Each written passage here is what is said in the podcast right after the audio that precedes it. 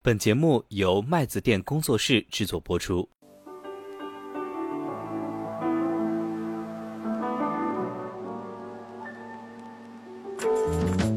老人可能是一个更多的偏社会问题的东西，大部分不会产生一个经济问题。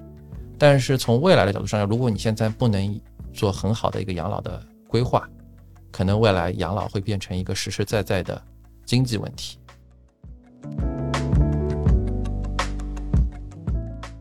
它这方面是让你自己储备，当然额度只有一二二。通过这个东西，让你意识到可能未来养老的一个现状之后，嗯你会不会自己更有意识的嗯在政策之外，积自己去做一些嗯自己的储备了？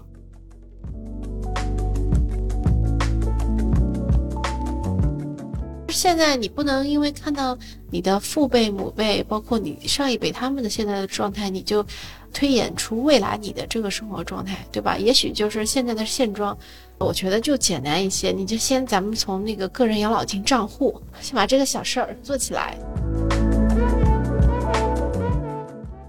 麦子店的听友群已经开通了，欢迎大家添加微信“麦子店小二”全拼，我们也会在听友群里面跟大家积极互动，同时也可以在播客中进行点赞、留言、转发，你们的支持是我们更新的最大动力。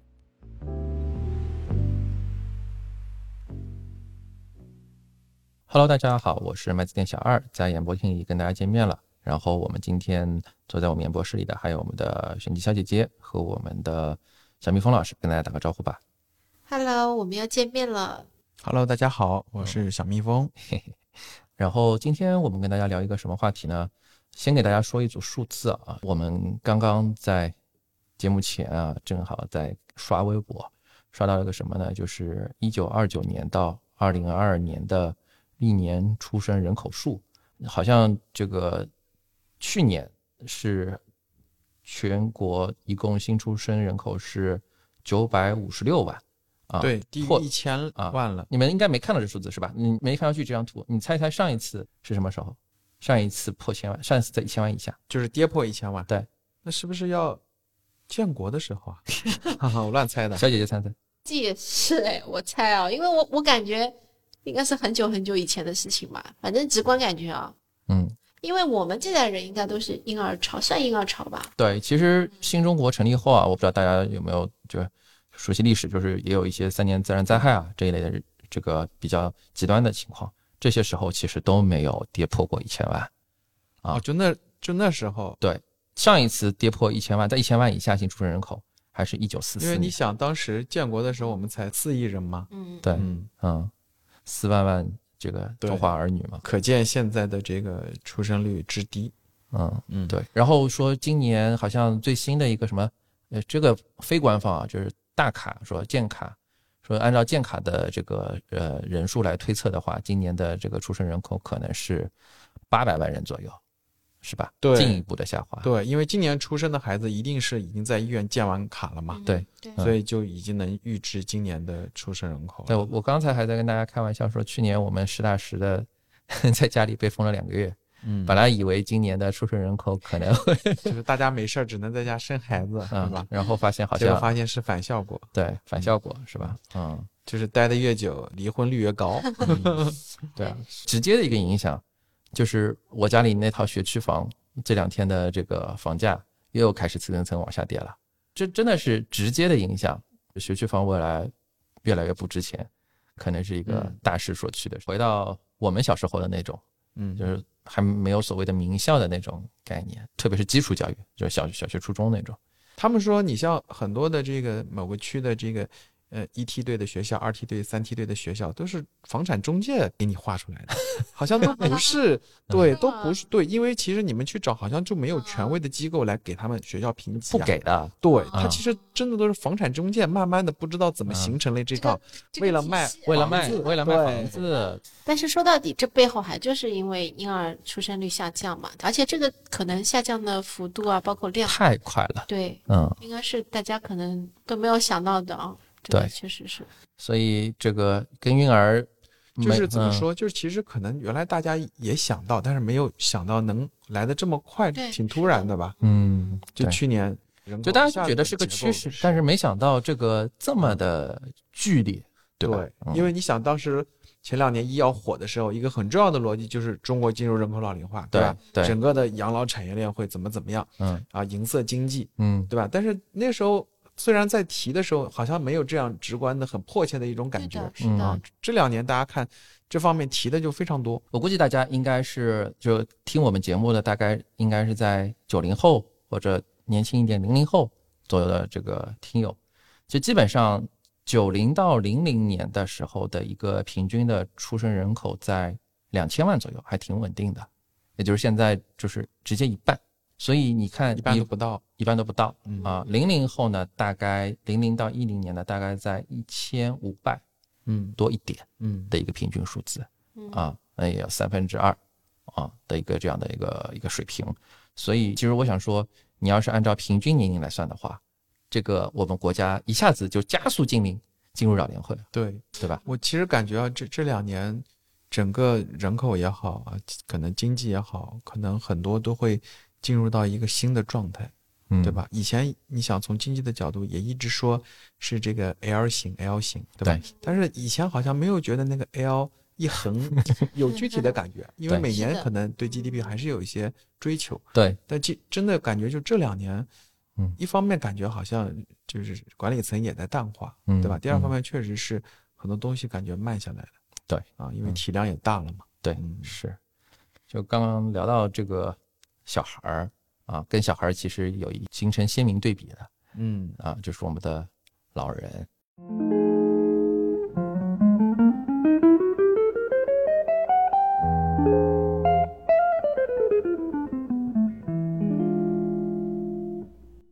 啊。记得形容日本就是连在一起的嘛，少子化和老龄化，对。就是这两句话是分不开的，对，嗯。嗯，就刚刚回应你刚才问题，就我们前前两天有一个新闻，其实我不知道大家有没有刷到过，就是最新一年的这个基本养老金的上浮嗯，只有三点八，对，什么概念？我不知道很多听友可能可能不知道，觉得涨不是好事儿吗？对吧？对，嗯，哎，这个因为养老金每年都会往上调的。因为我没什么概念啊，这个三点八到底是一个什么样的水平啊？以前其实是怎么样的？其实你放在当前的这个环境下，如果有有个三点八的理财，其实还蛮不错的了，对吧？对对对，就是啊，就是比较稳的嘛。这种每年都给你涨的话，对，但是啊三点八你要看你跟什么比，首先这个跟横向比，嗯，就是说三点八这个涨幅其实也是创了历史新低。记得在之前常年可能都是百分之十吧。对，就是从二零零八年到二零一五年，嗯每一年都是百分之十，怎么说比较慷慨的？因为养老金这个东西、就是，它应该还是能够去对抗通胀了，至少这个涨幅。对对对对对啊，然后就逐年的下降，然后在二零一八到二零二一年，嗯，就基本上都是百分之五，去年是百分之四，所以百分之三点八你可以。看这个趋势跟我们整体上的这个利率行走的趋势是比很像的，应该是。但是跟我们的通胀行走其实就不太一样了。嗯，对，嗯，隐形通胀其实就是说，我感觉好像现在，当然现在大家也有争议啊，说现在是不是进入通缩的这个时代了？但是我其实是比较担心的是，现在的整个的从一支柱角度上来讲，你这样子的一个非常非常小的一个上调幅度，很容易让大家可能未来，如果你只靠你的基本养老金去生活的话，你赶不上通胀，就是说你可能未来的实际的这个消费水平要比现在要更低。这是现在我们觉得比较核心的一个问题所在。从一个国家的资产负债表来说，就是养老金这个东西永远是用年轻人的钱养老年人。你第一支柱是用现在的年轻人现，收现付的这个制度。一支柱是现收现付，就是一支柱是用现在的年轻人养现在的老年人。对，然后我们的个人养老金呢，是用我们年轻时候的钱养我们的老时候，就是我们自己的年轻的我们自己养老年的我们自己。对，养老金永远的逻辑就是年轻人养老年人，就是在你年富力强的时候，或者说在别人年富力强的时候养你。嗯所以其实就一支柱的这个问题，就是在于，就是我们刚才聊了很多的数字，呃，少子化，就是生育率断崖下跌，然后老那平均年龄不断上涨，然后养老金上调不断的下降，这背后反映一个本质的问题，就是说你现在可能我们随便说啊，一个年轻人养一个老年人，一个年轻人用他打工的钱去养赡养一个老年人，然后未来可能是一个年轻人养三四个老年人，这是嗯。绝对就是几乎一定会发生的事情。所以一个非常直接的一个结果就是，你未来可能从年轻人这边能够分到的钱，当然经济会增长，你可能这个年轻人能够挣到更多的钱，但是永远是不够分的，而且会越来越不够分。所以未来这个一支柱它能够实际支撑的消费力会越来越低。所以这其实一定是我们理解啊，从二零二零年开始，其实大家为自己谋划养老，已经是一个更加实质的问题了。以前大家说这个二零零零年、二零一零年，大家都说啊要要去做养老，但是其实我我感觉啊，我自己感觉就是，至少我身边很多老年人，他并没有那么大的养老压力。老人可能是一个更多偏社会问题的东西，大部分不会产生一个经济问题。但是从未来的角度上，如果你现在不能做很好的一个养老的规划，可能未来养老会变成一个实实在在的经济问题。我不知道大家是不是认可我这句话。过往的逻辑，你看你长辈的那个逻辑，就是说他按部就班的上班，按部就班的去缴他的这个五险一金，按部就班的退休了之后支取他的养老金，他可能还过日子过得还不错。嗯之前不是有个笑话嘛，说这个可能现在老人的养老金比年轻人的工资还要高，但是这个事情在未来很有可能就不是这样了，所以你不能用这个认知来去推导出未来的这个东西，就是不能线性要积要积极的去养老。终于，终于啊，我们节目录制到现在，引出我们节目的今天要聊的主要话题——个人养老金。其实到现在也有半年的时间了，我们来回顾一下吧。嗯个人养老金，其实从政嗯政策出来刚好应该一年左右，对对对啊，然后试行了就是五六个月了已经。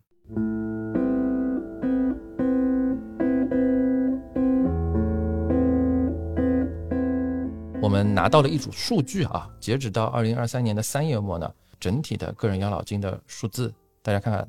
养老金的，我们之前去年十一月份录过一期养老金的节目，然后那一期养老金节目里边说的，养老金的一个缴纳基础是你首先要交基本养老保险，然后你才有资格去交个人养老金，对吧？我没有拿到这个缴纳就是基础养老保险的这个人数，但是我拿到了一个缴纳养老金的人数。首先是去年十二月，就是第一个月，开户了一千七百万，然后到今年三月末，开户数字是三千三百二十四万。这个是累计数字是吧？对对对对对，累计数字。你们觉得高还是自己感觉好像差不多在预期之内吧，这个三千多万的数字。小姐姐呢？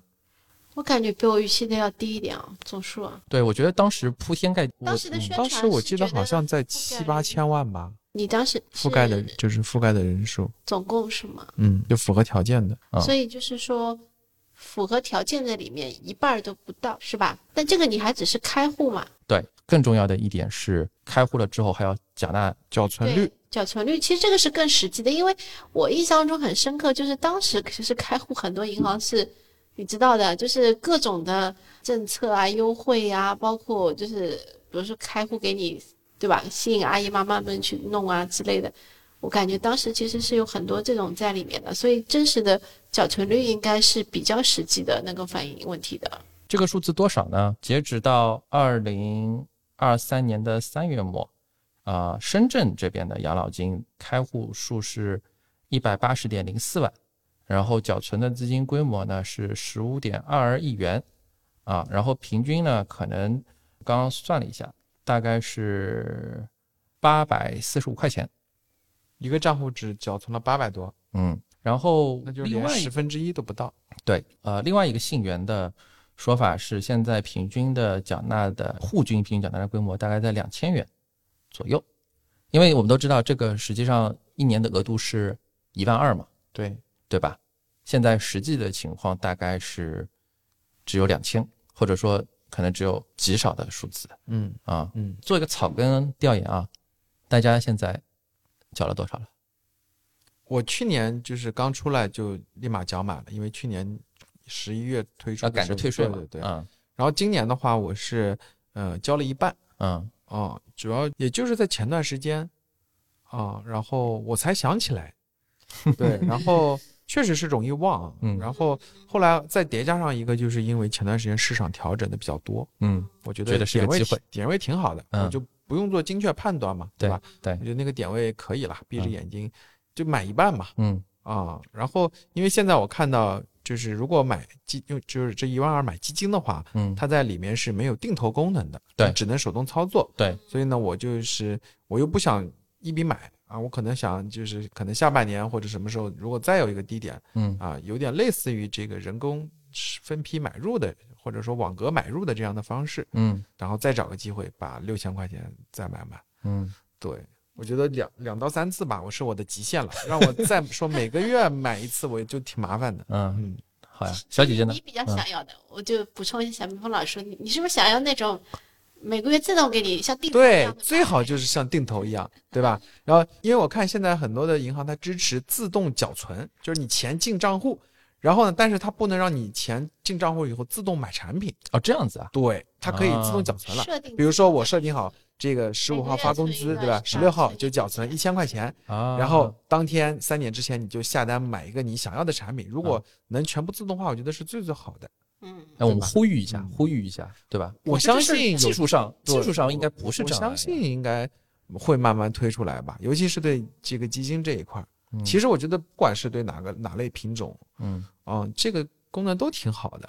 对因为因为你想，你你可能就是一段时间就是集中的去缴存，可能对有些人压呃来说还是有一些压力的，嗯，对吧？但如果说你在每个月我花一点，尤其是比如说工资刚下来的时候，对，我就直接先在专消费者款专用，钱，对吧？对，嗯就把它给给专款专用给存好，我觉得更好。嗯，对吧？剁就防止自己把剁手嘛，对吧？对，啊，小姐姐呢？嗯，对，其实我跟小蜜蜂老师还挺像的，啊，所以我今年的已经全全部投完了。嗯其实我我也是属于那种，就是可能没有特别的，就是说一定要什么时间去投，想起来了哎就。想起来，然后发现时点还可以，我就直接投了。对是有有这种这种感觉，还我我比你更极端一点，你更极端。我一月份一开始就投哦，那么积极，你是怕自己忘了？对我就是怕自己忘记嗯啊，然后趁热打铁我就对啊，我其实当时也是小二的这个想法，嗯，但说实话，真的是一忙忘了，一一忘就忘到三啊四月份一忙就懒了，一懒就忘了。是是是，嗯，对是，是我还忘了个人汇算清缴，我上个星期刚刚提，对，也是就这种事情就是属于一年一度的事情吧，就你容易忘记啊，你忘了，所以说这个东西好像，呃，我听说是像美国那边，嗯，他们对个人的纳税的这些东西，其实制度是非常非常严格的。对对对对对吧？对对对，因为这个个关系到你，你可能就失信了。如果你在上面有任何的问题的话，嗯。所以他们就对于个人的这种报税会特别的在乎和积极。对你看很多美剧里面，对对吧？对对对对经常会有这样的场景。有一个嗯梗嘛，说什么嗯比警察更加怕的就是税务税务局局的对对税务稽查嘛，但是好像在至少在我们当前，好像就还不至于，啊对没有那么夸张。对对对对对对。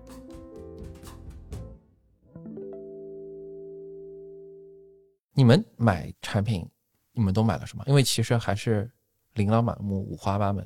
我不知道，因为我没有搜到这一类的数据，嗯就是说，我不知道你们有没有类似的这个资料，能看到就是大家现在，呃，我们先说已经讲的那些人，他们都买了什么？因为现在主要可以买的是基金、理财、保险，还有吗？存款存款，嗯啊，就四大类嘛。对现在大概是一个什么样分布啊？我不知道你们有没有，我这边也看不到啊，尤其像理财、保险和存款那一块，嗯，那个要保险公司，然后或者银就是大家行自己或者理看自己的除非你除非你是人社部估计你能看到，对吧？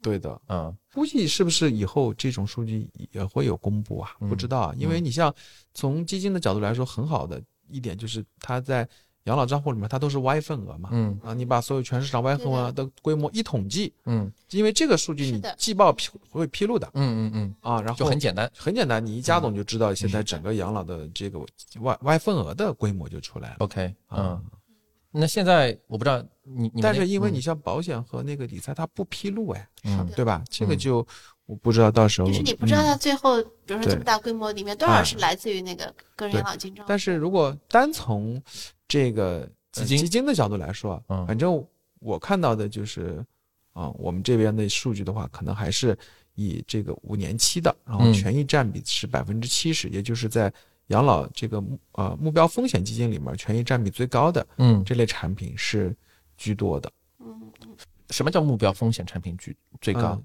所谓目标风险什么意思？就是风险的这个是固定的，嗯。就是风险收益特征基本上就是固定的，对吧？嗯。比如说我讲好了，我这个产品是股二债八嗯。啊，那我就是绝大多数时候就是维持好这个股债的比例，它不变的，嗯。对吧？那这个产品的风险收益特征，那其实就是相对来说稳定了。对，所啊所以所以所谓的这个目标风险。标风险，其实就是你可以嗯简单理解，就是你的股票仓位。啊，对，权益资产的仓位啊，嗯。这个目标风险其实是相对那个啊目标日日期来说的，养老就是说，你可以买两类基金，两大一类一类是目标风险，一一类是是目标标日期期，然后区别就是在于目标风险可能就是保它是持一个风险固定，就保持一个啊固定的股债比，对，对吧？嗯，日期呢？日期是其实它很简单，比如说是二零四五啊，二零五零啊，这个就是相当于，嗯、你你定好自己的退休日期，比如说嗯。你是二零五零退休的，嗯。那你可以买到相应的，比如说某某二零五零什么呃养老 FOF，嗯。对这个所谓的这个目标日期，就是我们把这个退休的日子大概的那个年份固定下来之后，嗯。那么你买进去，那么这个产品呢，它会随着你到期时间的这个推移、啊不断临，近，嗯。它的权益的比例会根据比如说一些通胀水平啊、嗯投资收益的情况啊、投资者的风险的整体的调整年龄的嗯这个，它会慢慢的下滑，它是一个平滑的一个曲线。对，啊其实是过一段背背后的逻辑就是说，在你年轻的时候能接受比较大弹性的时候，，对，就是权益它的仓位比较一定是比较高的。然后嗯呢，随着你年龄的增大，它默认你你的风险偏好是往往下走的。啊，对，然后你现在说就目标风险这边，然后高的目标风险比较多高？现在现在最高是多少？目标风险的话，最高就是七十，现在在个人养老金里边能买到它的中枢就是七十，就是七十嗯啊，然后你就可以理解为是一个股七债三啊这样的一个 FOF 产品。对，然后这个产品呢，持有期都是五年。嗯嗯，OK，所以就大部分的人其实是买了这一类的对，产品，对吧？对的，嗯嗯。因为从我们这儿看到的情况，就是可能在很多的这个渠道，如果说没有人为主动推的话，可能更多还是自发购买的。哎，那是不。是那么如果对对，我嗯。觉得就是自发购买的人，可能更多的他会去研究一下，对吧？嗯。然后把里面的一些基本的逻辑和投资理念打通以后，嗯。其实这也是我一直就是推荐大家的，肯定是作为一个，尤其是作为一个青年人或者中年人，嗯。做一个养老储备的话，嗯，一定要选择权益比例最高的那个产品。四十岁以前吧，我我们是不是可以这么说？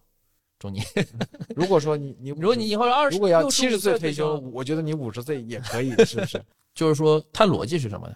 最简单的一个逻辑就是根据海外的经验，因为嗯本身这套个人养老金账户的也是从美国借鉴的嘛。对。那我们看到，其实把时间拉长到这个十年、二十年以上，你嗯发现只有权益类资产能抗通胀，啊，就其他东西，黄金呀、国债呀、啊商品呀、债券，它都跑不赢通胀。这么惨，就是最简单的一个，就这么个道理啊。因为从上市公司，你说企业经营的角度来说，嗯对吧？那你是它他的股东，对它在运作，它嗯比如说它原材料涨价，那它的售价也会提嘛，对吧？嗯嗯那相应的就是水水涨船高这样的感觉。嗯所以说，嗯、它能够一定程度上去去抗击通胀。嗯，对，所以其实核心还是说，你做权益的这个东西，在你二十年的范围内，嗯其实你这个大起大落、波动什么牛市、熊市，对跟你都没关系。刚刚讲的是一点，就是抗通胀；第二点，其实应该就是我们小二提到，就是时间拉长，你会看到，呃，各国的权益市场其实它的表现肯定还是不错的。嗯，啊，这个就是我们最最最基础的收益的来源嘛。对，嗯，嗯哎，但是我印象当中，就是当时买这个具体的产品的时候，其实它是有一个下拉列表的，但是上面可能只有你银行推荐的那些产品，你要真正去找，就是刚小蜜蜂老师那样子，啊、就是去细选产品或者是怎么样，其实对于一般投资者而言还是有难度的。所以从这个结果来看，是不是可以理解为就是最早期那批投资者，他可能真的是懂的，对还是比较有认知的。对吧？我觉得一定是这样的，对吧？嗯他们就愿意去尝试嘛，嗯然后肯定也会就是做一些研究。嗯嗯，明白，所以你们俩就是在买的时候，除了刚刚说到的两产品类型上面，包括说，其实说的有点像合同上面的一个要求嘛，对吧？嗯那契约。除了这个以外，你们当时挑的时候还有没有看别的因素啊？基金公司我会看，我会先看目标风险，然后目标风险最高的，然后再筛基金公司，发现只有一个，那就没得选。对但是，如果有多个的话，我会选。如果有多个肯定会比较嘛，嗯就是团队啊，然后公司的情况。对，而且现在啊选现在选团队也也确实没法可选，就是现在大家跑出来的太少了，嗯，是吧？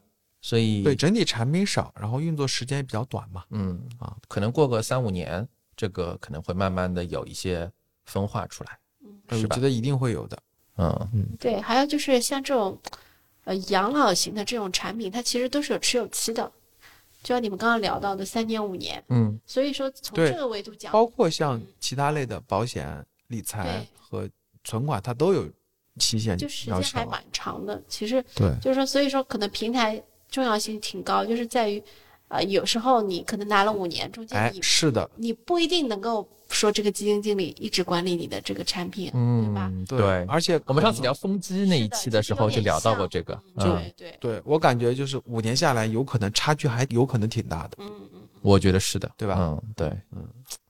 那你们有觉得，其实现在这个养老金有点变成个人养老金，有点变成公积金的的这种态势？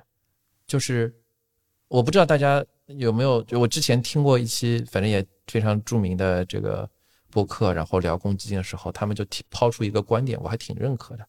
就公积金这个东西出台了这么多年，它其实最终我们回过头来看，最大的受益者并不是公积金在设立这个政策出台的时候的目标的那个受众，因为公积金这个政策出台的时候，它的目标受众其实是最最最最最普通的工薪阶层老百姓的一种普惠性的带有政府补助性质的买房的一种补贴，大家可以简单这么理解。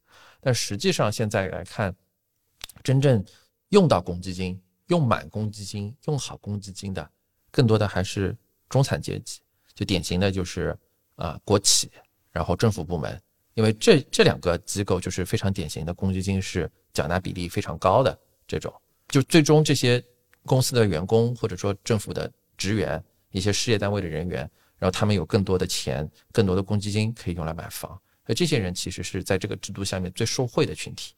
然后你不觉得就是个人养老金这半年，从我们目前看到的情况，就是这个铺天盖地的宣传。我们的播客节目去年十一月份也专门录了两期来讲这个东西，但是最终仍然是有认知的人买到了，赚到了钱。你不相信的，你观望的，你没有认知的，你就是很难去赚到这个钱，去买这个产品。我们可能真正在这个圈子里，或者说在这个业界，有的时候还挺 sad 的，就是你没有办法说服一个没有认知的人去去投资一个超出他认知的一个产品，即使这个产品显而易见的是是可以赚钱，在特别是在很长的一段时间内，它能够带给你的收益是一个非常大的确定性，就是很难。我觉得其嗯实真的从理性经纪人的角度出发嘛，对吧？你符合要求的人就是应该买啊，因为你整体上算下来，我们不谈收益的问题嘛，你就谈免税的事，免税这个事儿，嗯那你从你的整体的那个税务规划上，嗯，也是一个划算的事情，吧？对但是很多但其实你会看到，嗯就是今年的缴存率还比较低嘛。那你要知道，中国其实很有很多这个工薪阶层，他基本上缴税的绝对金额很低。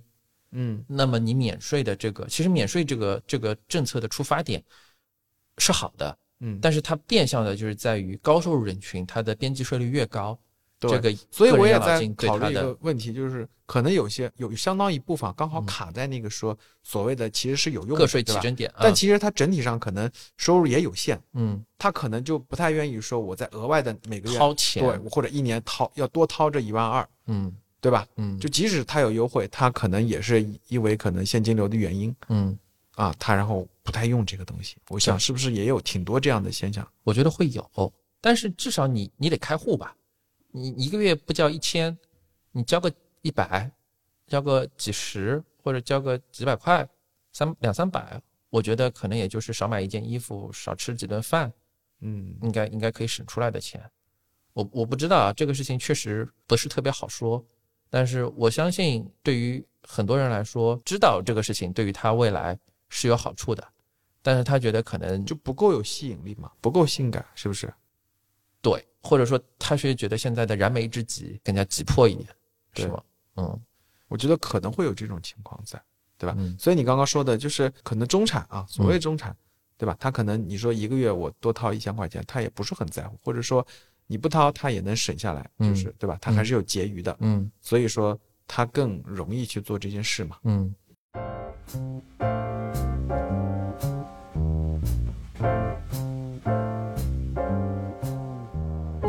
所以其实你看啊，我们说这个个人养老金是借鉴美国的那个四零一 K 嘛，对吧？对的，但美国四零一 K 的一个能够这么成功的一个很大的一个基础，就是美国有海量的中产阶级，对吧？对就美国的一个橄榄美国人型口，对对对对对，叫纺锤型叫橄榄线，都反正就就就这么个东啊西，对吧？两头尖，中间对，就是扁超高净值和这种绝对穷人啊、相对来说人数是比较少少的嗯，对吧？啊、然后这个中间中产阶级比较多，因为其实记得我看过一个数据和资料，就是说，呃，美国其实四零一 K 真正穷人缴的比例也不高，就或者贫困人口缴的比例也不高，有色人种，然后再嗯做一些临时工，就是嗯美国不是有这种 hour pay job 嘛？而且我觉得是不是还有一个问题，就是老美那边他会要求就是雇主啊嗯要去强制的帮雇员去去做这个计划的，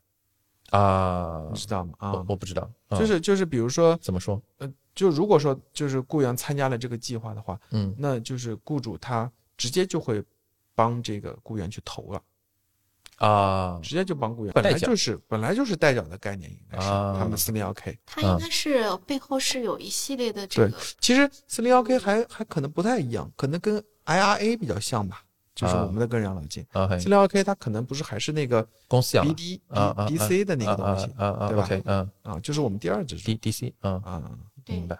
哦，LIA 是个呃还是个人自自人的自愿的那个部分，对的对的，对吧嗯？嗯，明白。但好像我之前看过材料说，他们其实也是给了那个员工一系列的就是方案的，相当于筛好的方案。其实跟我们现在的但很多人可能也不会选，如果不选的话，就按定个默认的方案。默认就是进入你的默认池。我们现在应该是没有默认池的概念，就是，而且默认池就是会买那个目标日期，就你什么时候退休，直接就买进去，反正就也不会选的话。我们现在是什么？默认是存款，我们没有默认，你缴存进去就是连现金。存款连存款都没有吗？就是活期相当于嗯活期嘛，类似于活期。呃，存款是定期对，存款理财是养老存款是定期，啊，OK，就你你到定期，你还要一个买的动作嘛，是吧？嗯对，要买的，你钱进去，然后你要买那个不是说自动给养老存款，要 OK 要要去做，就你要相你要去点，点点那个东西，对对吧？嗯嗯，哎，但是我们刚刚聊，其实我不知道，嗯美国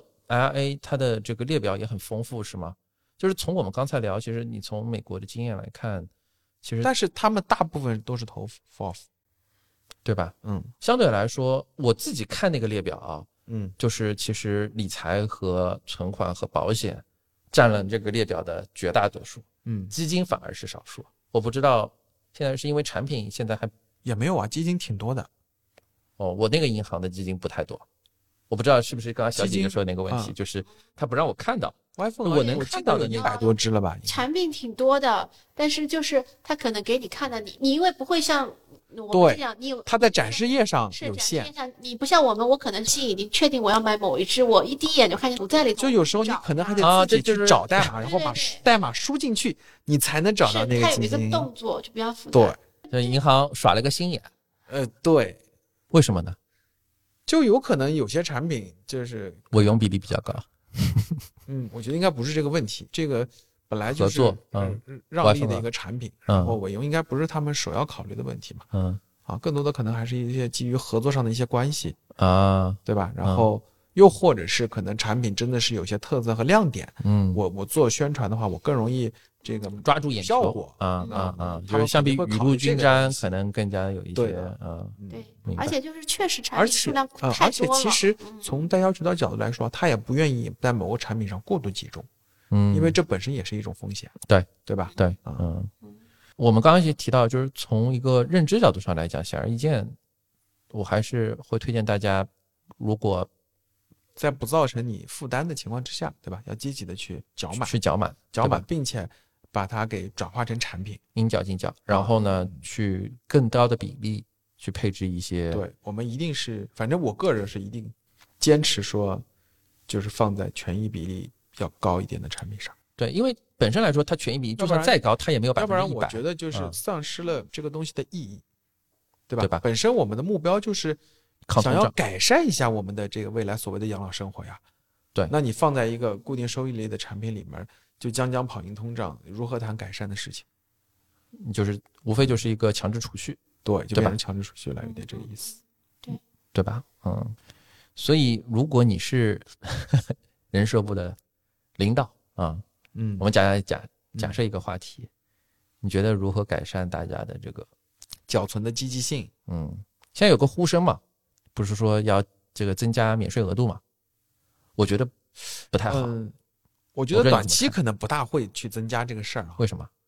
我我我们可能财政的也比较吃紧，是吗？因为一个是这个试点时间还短嘛，对吧？嗯那政策肯定要这个完善了之后。嗯第二个就是，我觉得这个也要等到呃更久的未来，要实际看看这个东西的效果，对吧？以及第一支柱具体会有多少的缺口之后啊，嗯我觉得可能才会去嗯再去评估啊，嗯是不是要适当的再去加大对第三支柱的嗯这个比重，对吧？因为核心就是为了管理层的角度，他为了减轻全国的啊，就是减轻嗯他们的这个整体的养老上的压力嘛，对吧？对那对哪怕只有一小部分的人，那对他们来说可能也能得到一一定的缓解。所以我觉得这个在未来有可能发生，但是短期不太可能发生。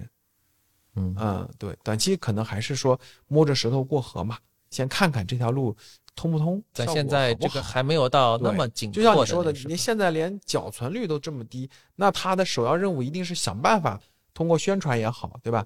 通过什么让大家先去体验啊，先把这个东西给给铺开来，对吧？我觉得只有达到比如说缴存率很高、参与人数很多之后，那呃然后看效果，那不够再在政策上再加码，嗯而不会说现在通过增大这个免税的额度来再吸引你。我觉得这个是挺有限的，而且，呃，我记得之前也跟你聊过，就是这个东西如果短期就增大这个免税额度，其实有一点制度套利的味道，对。对吧？嗯。它并不能解，就更像公积金了。对它并不能解决很很迫切的问题嗯。啊，反而有很多人可能就呃能受到就是不是我们的政策目标那些人群受到嗯。更大的好处，嗯，就这个意思，对，啊虽然你我可能是受益者，嗯。对，但是还有我上周在出差，然后跟一个国企的这个好伙伴啊、呃吃饭，就聊起公积金这个事情。嗯。然后其实当时就说，哎呀，公积金这个政策其实是就是国企享受到了，然后很多，呃，我去成都嘛，嗯。啊，成都其实有很多的那些民营企业，然后嗯。就是就是没有大量的不缴金嘛，不缴公积金，嗯。然后我说他们其实工资也不高，然后又没有奖金，然后成都其实过去几年房价涨得很快嘛，越来越买不起房了，怎么怎么样？然后大家啊表示同意同意同意。但我觉得你说的这个问题，可能不光光是交公积金就能够解决的吧？对我刚刚是说，嗯，就是取消公积金制度嘛，我改一个其他的制度来改善改善这个，对，就是很有可能就是又走回你说类似公积金那个路上了，对吧？但我就是说，就是那个那些国企的小伙伴就说不要不要不要，我我在这个地方上班 就是为了公积金，对你要取消公积金就很难，对吧？嗯嗯，这阻力也很大啊。个人养老金，我觉得可能你得让真正大家，当然这个事情最后的一个最最最最本源的问题就是，嗯，大家都知道这两年的经济的情况，大家手头的情况啊，这个政府也没钱，对吧？财政也没钱，老百姓也没钱。那这种情况下，如何说服大家？而且我觉得啊，它抠钱出来。它其实也有一点引导的意思，对吧？嗯。它这方面是让你自己储备，当然额度只有一万二。嗯。通过这个东西，让你意识到可能未来养老的一个现状之后，嗯，你会不会自己更有意识的，对吧？嗯。在政策之外，积极你自己去做一些嗯。自己的储备了，对。对吧？对，其实我觉得，呃我觉得这个点倒是真的，因为嗯你算算这个，哪怕我交三十年，也就三十六万，嗯。嗯，那够用我翻个两倍，也就到一百万。嗯那我不知道到时候是个什么情况，嗯，感觉好像物价水平也不是很多 啊。嗯，对吧？嗯，那如果说我再我再多交一倍嗯啊，我到时候两百万，翻个两倍，是不是我能到两百万？感觉就好像有点多了嗯，啊。就是两百万要要过退休二十年的生活呢。省吃俭用。所以那总归自己还会有一些其他的嘛，对吧？要像一支柱啊，然后自己的一些储备啊，可能还会还是会有，但是你会觉得，哎，那个两百可能是额外多出来的，就是这种感觉嘛，到时候嗯，啊，对，所以除了这个嗯个人养老金账户的这个存缴之外，你们别的还有做另外一些养老的准备吗？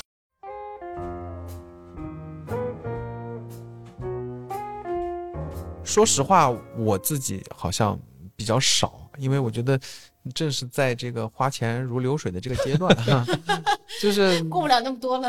啊，存是存得下来，但是你说存下来，我可能就不会想着说是未来养老做准备的，对吧？我只是为了应付未来的一些无法预计到的一些大额的开支啊，我没有说我去搞一个账户，对吧？然后每个月存一笔钱，存个定期之类的，不太会有这方面的想法。对我其实跟你挺像的，就是回应小姐姐刚才的问题，主的投资账户嘛，我的自然就是做一个长期投资，然后这个长期投资也不是说专门为为养老，专门为养老啊，啊，只是说做一个财富不断的、慢慢的这个稳保值增值的事情。一个目标，嗯对，就是也不想着赚。当然肯定是有养老职能放在里面了。对，就是说这个东西，我的设想是，就就像上一次的这个三阿姨一样嗯啊，积海成福，三十年之后，啊对然后就是就就是顺理养老成章的、旅游资金是吧？享受资金都都在里面在里面，嗯，甚至可能自己未来孙子上学的学费。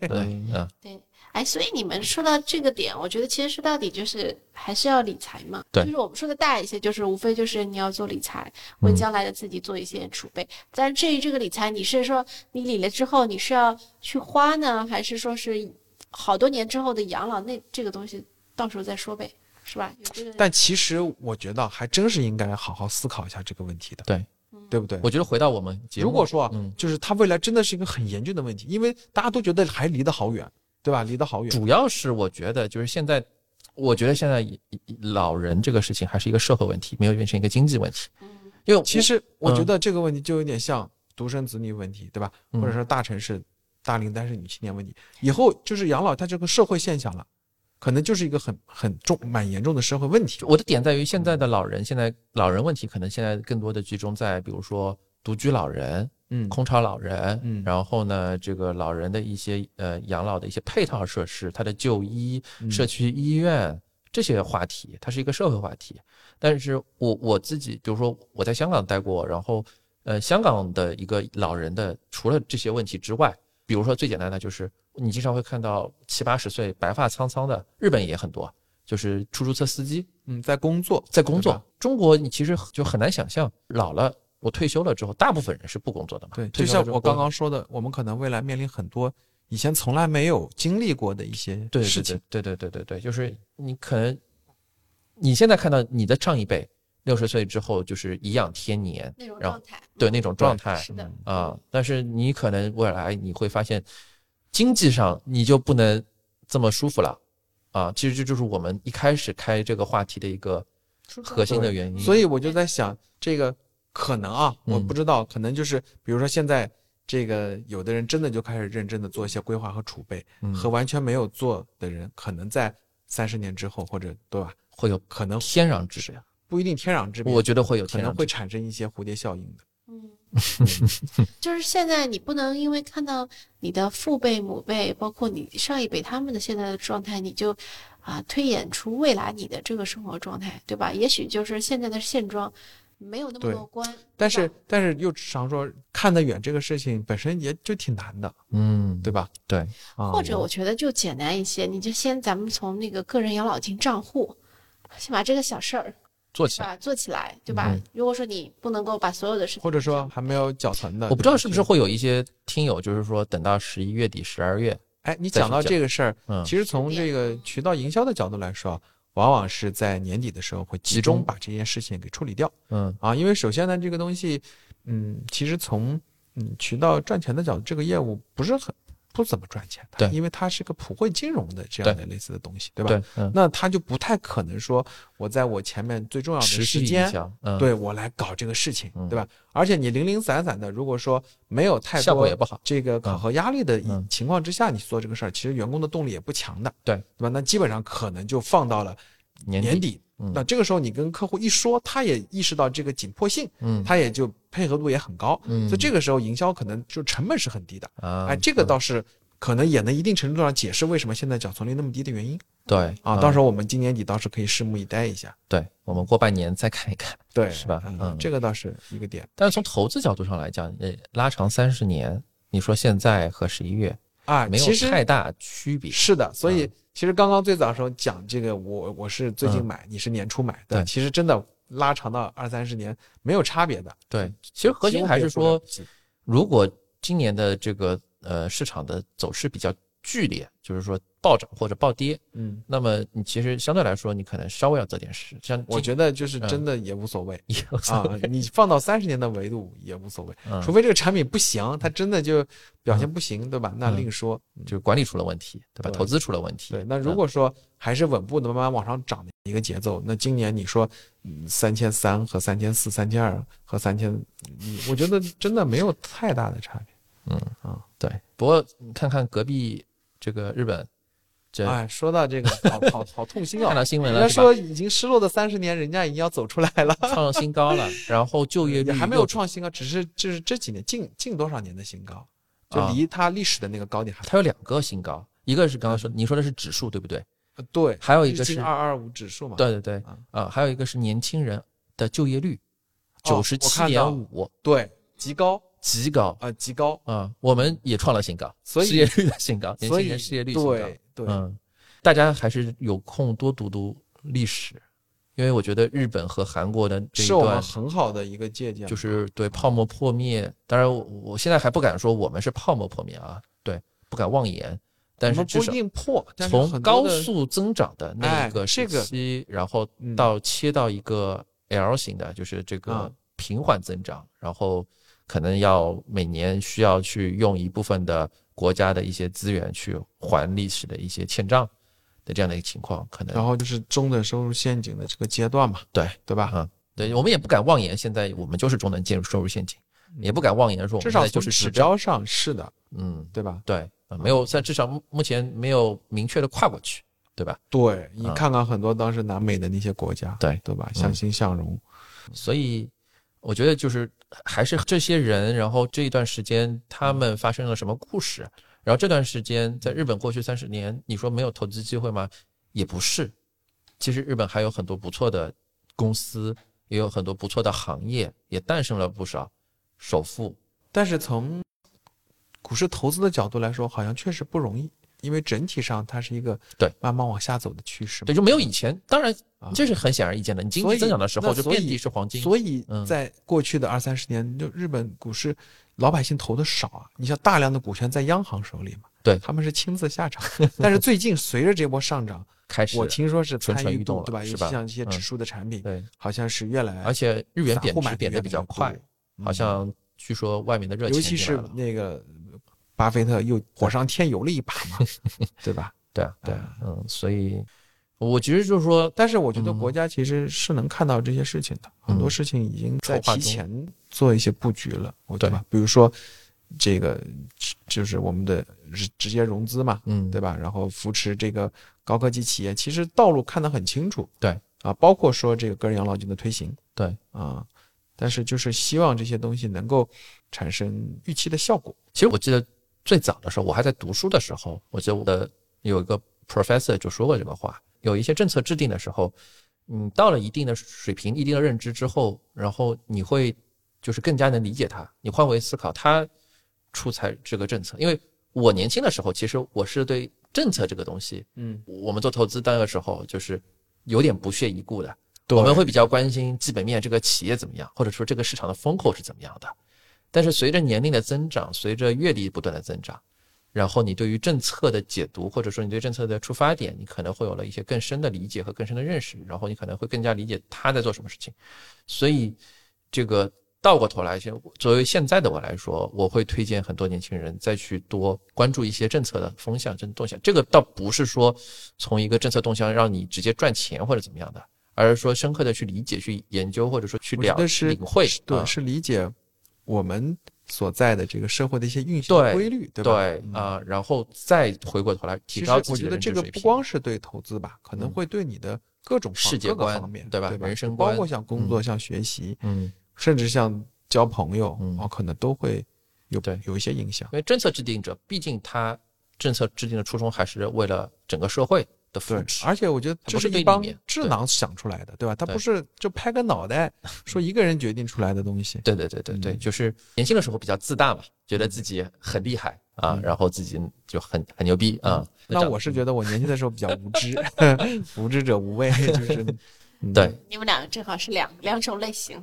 嗯，反正对，就是越来越能够尊重他们吧，然后能够确实发现他们的这个，呃，不管对或错吧，至少能够理解他们在他们这个地方他们是怎么思考这个角度。所以有时候感觉嗯其实确实治国真的难，尤其是这么大规模的一个国家，对吧？嗯对，所以治国真的就是如烹小鲜。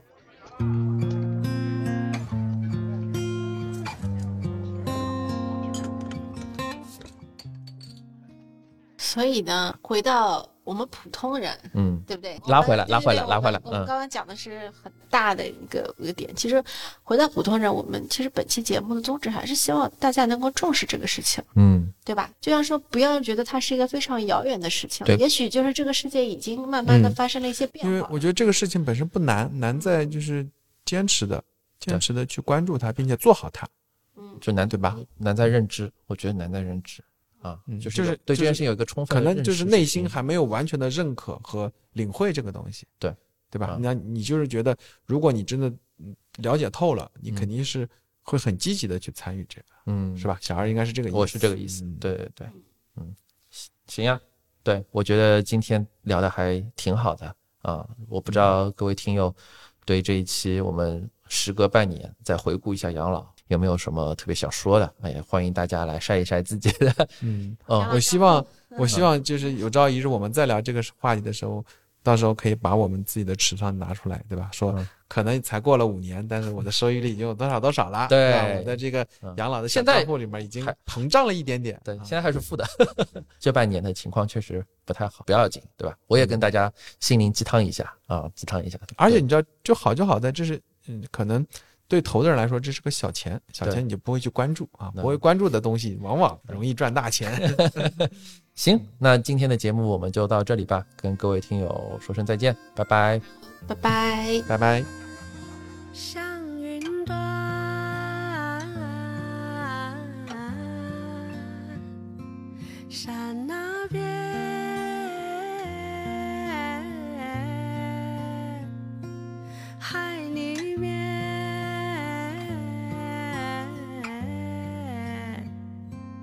真实的我应该走向哪边？日落前，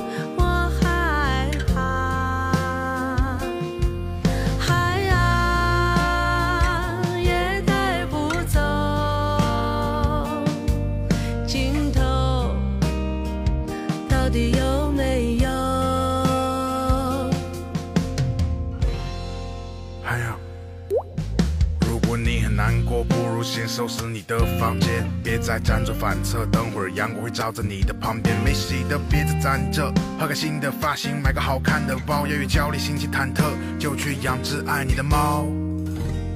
多多。不是不也许你并没围着自己的赛道走，你真的很美丽。为什么常说自己的外貌丑？